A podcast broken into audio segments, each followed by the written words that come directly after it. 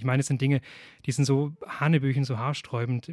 Darüber muss man eigentlich gar nicht mehr groß diskutieren, aber die Hoffnung war, dass das verfängt und dass es als Befreiungskrieg für die russischsprachige Bevölkerung ähm, präsentiert wird. Aber natürlich muss ich auch sagen, dass meine russischen Kollegen nicht mal in Moskau diese Propaganda glauben. Also das ist, ja, die verfängt weder in Deutschland, denke ich, noch in, in Russland so richtig.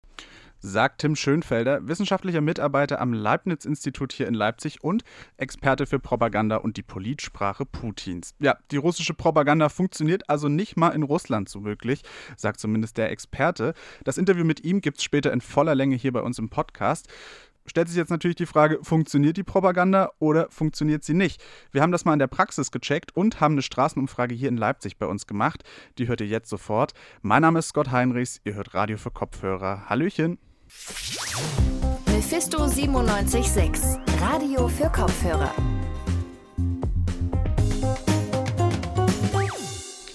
Ja, Anfang März wurden die russischen Sender RT und Sputnik in der EU gesperrt. Heißt ja eigentlich, Klappe zu, Affe tot. Hier sollte eigentlich keine russische Propaganda mehr ankommen.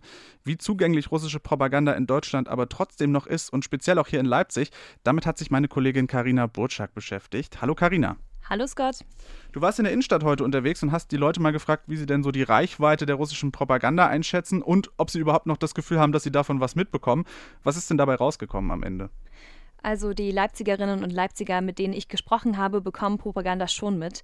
Wenn man sich über den Krieg informiert, kommt man ja früher oder später zwangsläufig mit russischer Propaganda in Berührung. Und ich war eben auf dem Leipziger Markt heute unterwegs und habe mich da mal umgehört, wie die LeipzigerInnen die Propaganda aufnehmen. Russenpropaganda, woher? Die gibt es ja nicht abgeschaltet. Russland. Das gehören ja nur unsere Sender. Ich versuche beide Seiten ne, zu hören, aber äh, beeinflussen, glaube ich nicht. Die Leute, die wir kennen, sagen wir, die so aus äh, der ehemaligen Sowjetunion kommen, die sind zu Hause, äh, wohnen in Ecken, wo eigentlich viel Russlanddeutsche wohnen. Und die hören von Haus aus immer ihre russischen Medien. Und die sind natürlich ähnlich wie in Russland total beeinflusst. Wir kommen an die russischen Informationsquellen, na Gott sei Dank, eigentlich wollen wir es gar nicht wissen, überhaupt nicht ran. Das beeinflusst uns nicht im geringsten. Okay, wir haben es gehört, russische Propaganda und russische Medien, die scheinen gar nicht mehr so zugänglich zu sein, beziehungsweise keine große Rolle bei den Befragten zu spielen. Ich habe es ja gerade schon gesagt, RT und Sputnik, die wurden in Deutschland gesperrt. Kannst du uns nochmal erklären, wie es dazu eigentlich gekommen ist?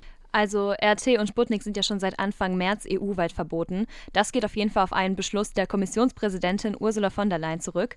Begründet wird das damit, dass Russia Today und Sputnik vom russischen Staat für das Verbreiten von Kriegspropaganda benutzt worden sein sollen.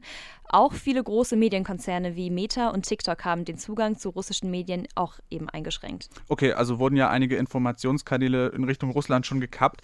Stellt sich natürlich trotzdem die Frage, wie zugänglich sind denn russische Medien oder auch russische Propaganda noch hier bei uns, weil man hört ja doch immer wieder, dass noch was durchsickert. Also das Verbot der großen russischen Staatsmedien hat den Zugang natürlich erschwert und trotzdem ist die russische Propaganda immer noch eben präsent. Auf Social-Media-Plattformen ist da ja auch einiges im Umlauf, was auch hier gesehen werden kann. Auch lassen sich die Sperrungen bei YouTube oder anderen Internetseiten durch das Einsetzen eines VPNs, also ein Programm, mit dem man seine IP-Adresse verschleiern kann, umgehen. Der Zugang ist also auf jeden Fall noch da. Okay, also wenn die Propaganda ja noch sichtbar ist, dann beeinflusst sie ja zwangsläufig auch noch die Menschen, die sie sehen oder die sie suchen. Ähm, wie schätzt du denn jetzt die Wirkung ein, die die Propaganda hier noch bei uns erzielt? Also in Deutschland wird die russische Erzählweise, die ja durch die russische Propaganda transportiert wird, eher weniger geglaubt. Das geht zumindest aus einer Studie der Universitäten Mannheim, Konstanz und Houston hervor.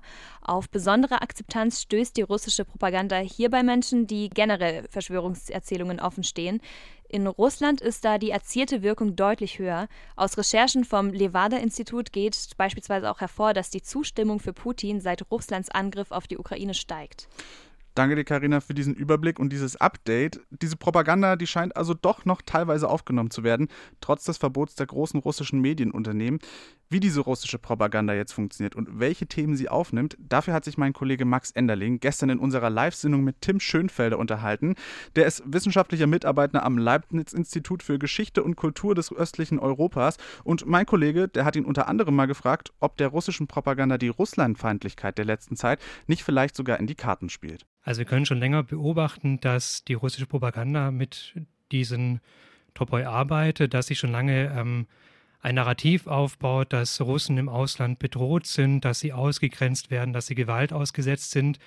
Das Schwierige ist, es entbehrt natürlich nicht immer der Realität. Also das passiert durchaus. Wir hatten auch ähm, in den letzten Jahrzehnten, konnten wir eine Reihe an Übergriffen auch beobachten gegenüber Auswanderern aus Russland, sowohl Russlanddeutsche wie auch russische Staatsbürger und auch Kontingentflüchtlinge natürlich, die, die jüdische Bevölkerung, die hier aufgenommen wurde.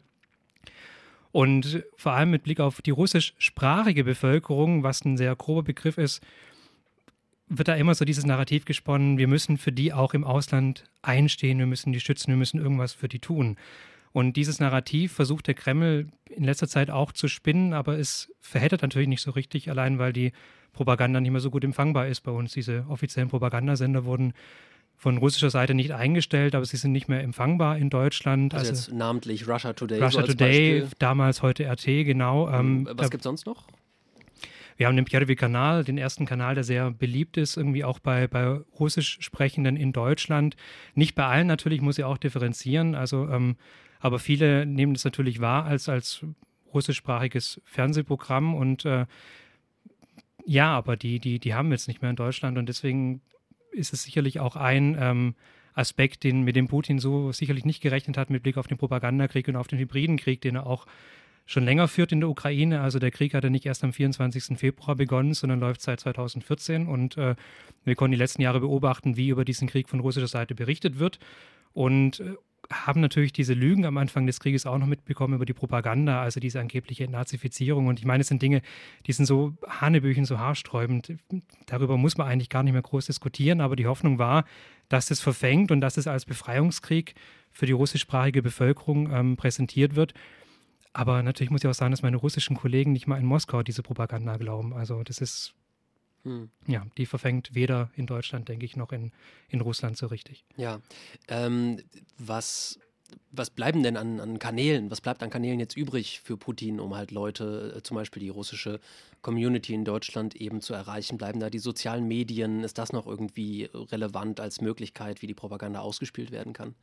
Die sozialen Medien sind relevant, wobei ähm, Facebook wurde als extremistische Organisation eingestuft in Russland. Facebook ist blockiert, genauso wie Instagram. Das, das können die Leute nicht mehr nutzen. Über Telegram läuft eine ganze Menge noch. Ähm, da sind auch da über Telegram kommuniziert aktuell auch beispielsweise das, das Außenministerium, was auch daran liegt, dass die Homepages der Ministerien von Hackern angegriffen werden und oft gar nicht erreichbar sind. Also sie nutzen dann eigentlich diese, diese Direct-Messenger und da muss man eben auch schauen, welche, welche ähm, nun ja, welche Internetseiten überhaupt äh, noch verfügbar sind aus Deutschland. Viele sind inzwischen geblockt. Das habe ich auch schon gesehen. Äh, russische YouTube-Videos sind beispielsweise geblockt, beziehungsweise Videos auf YouTube von offizieller, offiziellen russischen Kanälen, vom Pierre-Kanal zum Beispiel und anderen offiziellen Sendern, die sind nicht mehr verfügbar. Die kann man umgehen, teilweise mit einem VPN-Client, ähm, aber es ist schwieriger geworden. Man braucht ein bisschen technische Expertise oder man bewegt sich eben in diesen Telegram-Gruppen, die, hm. ja, ähm, Sie als Historiker und ähm, die und andere HistorikerInnen, die sich eben mit Osteuropa beschäftigen, was kann denn, können Sie, was kann, ähm, was äh, kann die Wissenschaft ähm, dazu beitragen, jetzt diese, diesen Anfeindungen eben entgegenzutreten, vielleicht darüber auch aufzuklären, ähm, wie kann das jetzt aus den, also das, was tatsächlich sich also einen historischen Kontext hat und was vielleicht jetzt eben nur propagandistisch genutzt wird, wie kann da Aufklärungsarbeit seitens der Wissenschaft vielleicht helfen jetzt? Also wir müssen erstmal natürlich offenen Auges die Situation betrachten und, und verfolgen und sozusagen eine Geschichte der Gegenwart mitschreiben und genau beobachten, was passiert und auch genau beobachten, welche äh, Verbrechen ja auch begangen werden von russischer Seite und wie auch gegen die Zivilbevölkerung vorgegangen wird. Die Bilder sind uns alle im Kopf und die sind, die sind absolut erschreckend und äh, allein mit diesen Bildern ist die Propaganda Putins eigentlich schon im, im Keim zerstört, irgendwie nach allem, was wir hier beobachten können.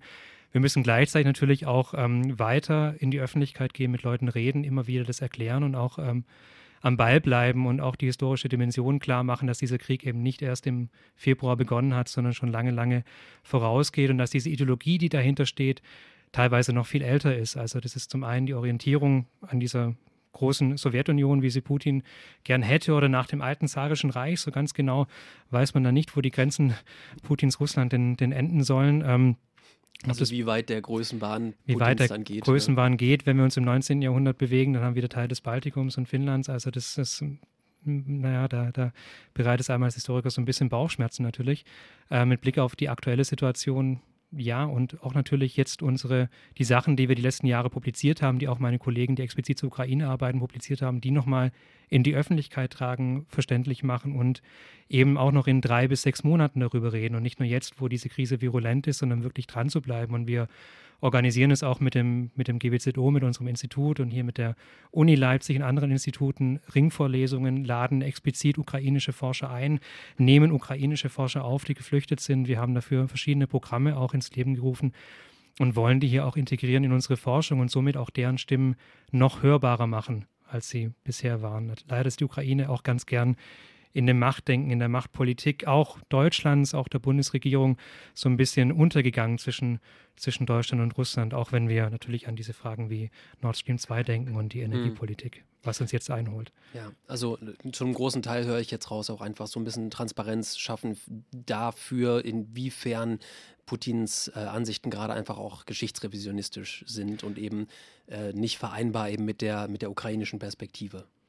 Das zum einen, dass es auch eine Perspektive ist, die, die also von, von dieser offiziellen Propaganda gesehen, jeglicher Realität entbehrt natürlich. Also ich habe das vorher schon angesprochen mit Entnazifizierung und die anderen Begriffe, die da, die da fielen, die sind natürlich wirklich ähm, nicht nachvollziehbar. Genauso wenig waren die Texte, die Putin die letzten Jahre publiziert hat zur Geschichte, ähm, wirklich solide, jetzt mal vorsichtig formuliert. Also da ist eine ganz, ganz kuriose Weltsicht dahinter und ähm, klar, gegen die sprechen wir jetzt nochmal sehr deutlich an. Gegen die ähm, haben wir in der Vergangenheit angesprochen, aber da müssen wir jetzt natürlich nochmal als Historiker klare Perspektiven schaffen. Das Geschehen einordnen und weiter informieren, so gut wir das können. Sagt Tim Schönfelder vom Leibniz-Institut im Interview mit meinem Kollegen Max Enderling. Und das Geschehen einordnen und informieren, das ist natürlich auch unser Job. Und wenn euch das gefällt und ihr noch mehr hören wollt, dann schaltet unbedingt nächsten Freitag wieder ein. Da gibt es eine neue Folge Radio für Kopfhörer. Außerdem werft doch gerne mal einen Blick auf unsere Social-Media-Kanäle. Da findet ihr uns bei Twitter und bei Instagram unter dem Handle Mephisto976. Für heute war es das aber erstmal. Mein Name ist Scott Heinrichs. Ich wünsche euch einen schönen schönes Wochenende. Mephisto 976, Radio für Kopfhörer.